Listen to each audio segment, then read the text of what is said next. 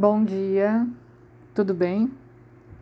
Falando um pouco da mente exterior, duas funções são interessantes para a gente observar dessa mente.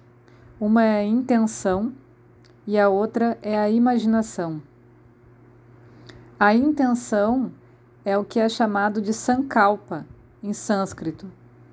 Então, quando a gente faz a meditação, normalmente nas aulas de yoga, e a gente baixa nossa, nossos batimentos cardíacos e fica com a nossa respiração equânime, a gente pode colocar nossa intenção como se estivesse plantando uma semente naquele momento. Isso é chamado de sankalpa. Então, para cada coisa que a gente faz, a gente deve observar o sankalpa, a intenção dessa ação. E a mente exterior é que faz esse movimento. A imaginação é chamada em sânscrito de vikalpa. É com essa imaginação que a gente vislumbra as nossas ações.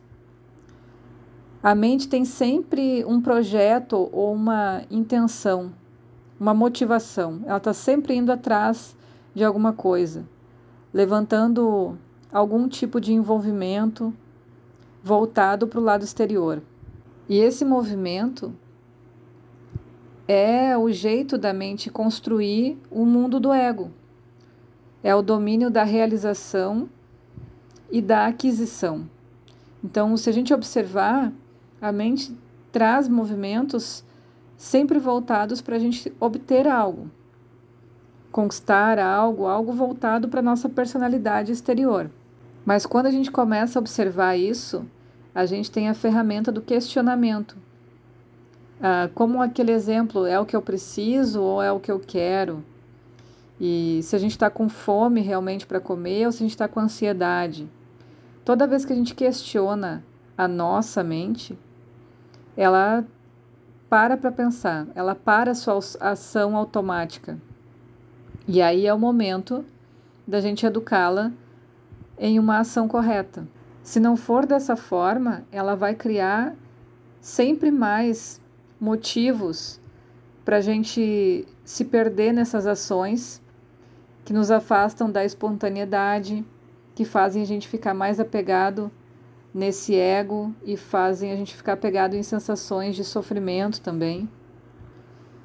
Outra característica interessante para a gente se perceber é o que a mente consegue fazer através da ignorância, por falta de conhecimento do que está acontecendo, ela desperta uma sensação de desconfiança e um egoísmo. Então, se eu estou fazendo algo do dia a dia, eu me preocupo com a minha satisfação ou com a satisfação dos meus. Se vem algo que eu não conheço, alguma situação que eu não conheço, eu já fico desconfiado. E é ali onde se criam essas necessidades de se proteger, de achar que alguém pode colocar alguma coisa negativa na gente, um mal olhado, enfim. Na verdade, essa ação de desconfiança e essa ação egoísta é que fazem a gente baixar nossa imunidade espiritual. E é justamente onde essas coisas negativas se instalam. Para a gente encontrar a verdade das coisas, a gente tem que aprender a ir além dos planos da mente, além desses projetos exteriores, sempre trabalhando a observação e se sentindo seguro dentro do que você é, dentro do teu mundo, não com medo de que outras pessoas podem interferir nele. Quanto mais estabilidade, segurança e saúde a gente tem, naturalmente a gente fica protegido sem precisar pensar na proteção. Além dela lidar com essas intenções inferiores, que é o, a forma automática, ela também tem a capacidade de lidar com as intenções superiores, incluindo a vontade de fazer as coisas de uma forma correta, ter boas ações e fazer com que elas de fato venham para a prática. Isso é o jeito correto da gente educar a mente e trocando os vícios mentais por um direcionamento voltado ao todo e principalmente ao bem coletivo, ao, a, a gente se sentir bem, podendo ver os outros bem. E a imaginação é a projeção de uma possibilidade que cria o futuro. A imaginação faz parte da vontade e a projeção é uma intenção dessa vontade. A gente, não estando saudável mentalmente ou agindo de uma maneira errada, a nossa imaginação cria coisas que não são reais, cria ilusões em todos os sentidos. Pode ser nas relações, não compreender o que o outro está falando, imaginar o que o outro pode falar ou pode estar tá sentindo, e isso não é real. Ter essa visão deturpada sobre as coisas que estão acontecendo. Uh, como a gente falou também em outro áudio, as mídias acabam sugestionando a nossa imaginação para o lado negativo, por exemplo, o medo de sair na rua, os medos do dia a dia que podem nos afetar. A gente chega a imaginar que essas notícias ou informações gerais sobre o que está acontecendo, até sugestões de outras pessoas, a gente imagina que elas são reais. Então a gente começa a se tornar responsável por essa criação interna. É uma forma da gente plasmar através da imaginação, envolta na emoção de ficar imaginando aquilo, a gente vai dando forma para que realmente isso aconteça. O que a gente imaginou realmente aconteça. A mente rege o estado onírico, em que essa imaginação entra livremente. Ou seja, a qualquer momento a gente fica com essa imaginação descontrolada e criando várias coisas. E a mente, estando nesse estado, esse estado de alucinação, é muito mais parecida com o reino animal, onde o indivíduo fica vivendo num estado de sonho ou de impressões anteriores ao desenvolvimento da razão consciente.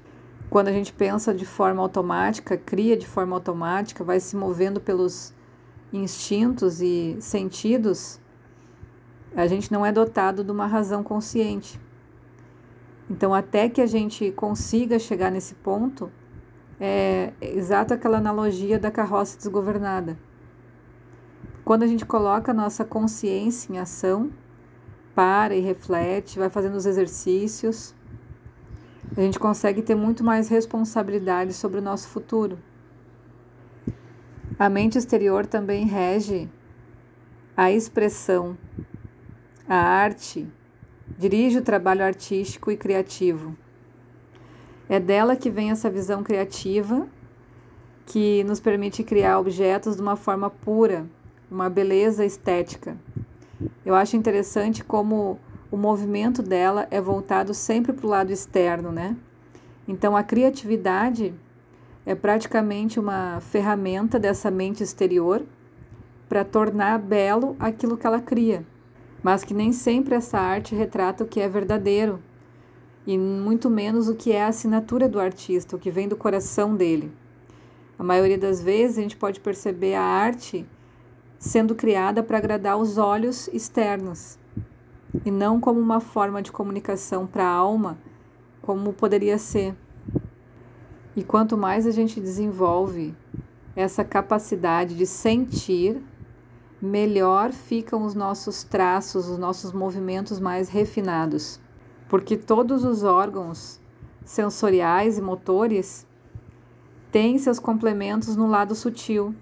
E é dessa forma que a gente pode sentir as forças ocultas por trás do que está acontecendo fisicamente. Então, um desenvolvimento apropriado da mente é o cultivo da vontade e do caráter. E para que a gente tenha isso, é preciso ter o controle dos sentidos, assimilar as nossas impressões de maneira correta, aprender a controlar as emoções, ou seja, separar as nossas reações emocionais do que realmente a gente percebe, aprender a sentir as coisas de uma forma verdadeira. E a verdadeira força de vontade, ela não é medida pela capacidade de conseguir o que a gente quer, mas pela capacidade que a gente tem de transcender o desejo. Então eu brinco que muitos desafios do dia a dia, na carreira, nas conquistas pessoais, são fichinhas perto do desafio de controlar o ego, de educar quem a gente é. É muito mais desafiador e eu vejo muitas pessoas que desistem e acabam se voltando para conquistas materiais, porque realmente é muito mais fácil do que dominar a nossa persona. O desejo é a vontade com as tintas da imaginação. O desejo é o que arrasta os nossos sentidos para algo primitivo, para algo instintivo. E muitas vezes a gente acaba imaginando coisas que não existem, criando possibilidades na nossa mente que a gente não precisa daquilo e acaba despertando esse desejo para a gente correr atrás, gastar nossa energia atrás disso. Sempre vai estar voltado para o lado exterior.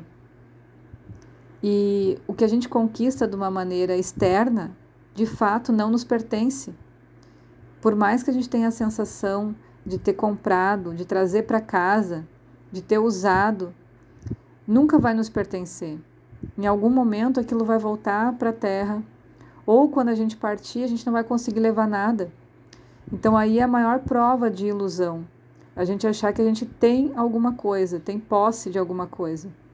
E é justamente o cultivo dessa real força de vontade, da nossa autoeducação, é o que transmite a energia. Então, a gente quer estar tá saudável em todos os corpos, em todos os sentidos. Quanto mais vontade de se melhorar, a gente despertar, a nossa energia também aumenta. Ter caráter, por exemplo, é a capacidade de controlar essa mente exterior. Se a gente age em função dos sentidos, a gente perde o controle de nós mesmos e caímos sob, sob o domínio do mundo exterior. Perdemos a coerência do nosso caráter e, e apenas refletimos as sensações do momento. Quando eu falo nos atendimentos que existe falta de energia ou fuga de energia, é porque essa falta de controle da mente e dos sentidos faz com que essa energia irradie para fora, onde ela se dissipa e se fragmenta, causando inúmeras confusões para nossa mente, causando as doenças psicológicas no corpo físico, Portanto, os cuidados necessários e o uso adequado da mente são essenciais para o nosso bem-estar, para a nossa saúde. Certo? Um excelente dia para vocês. Beijo.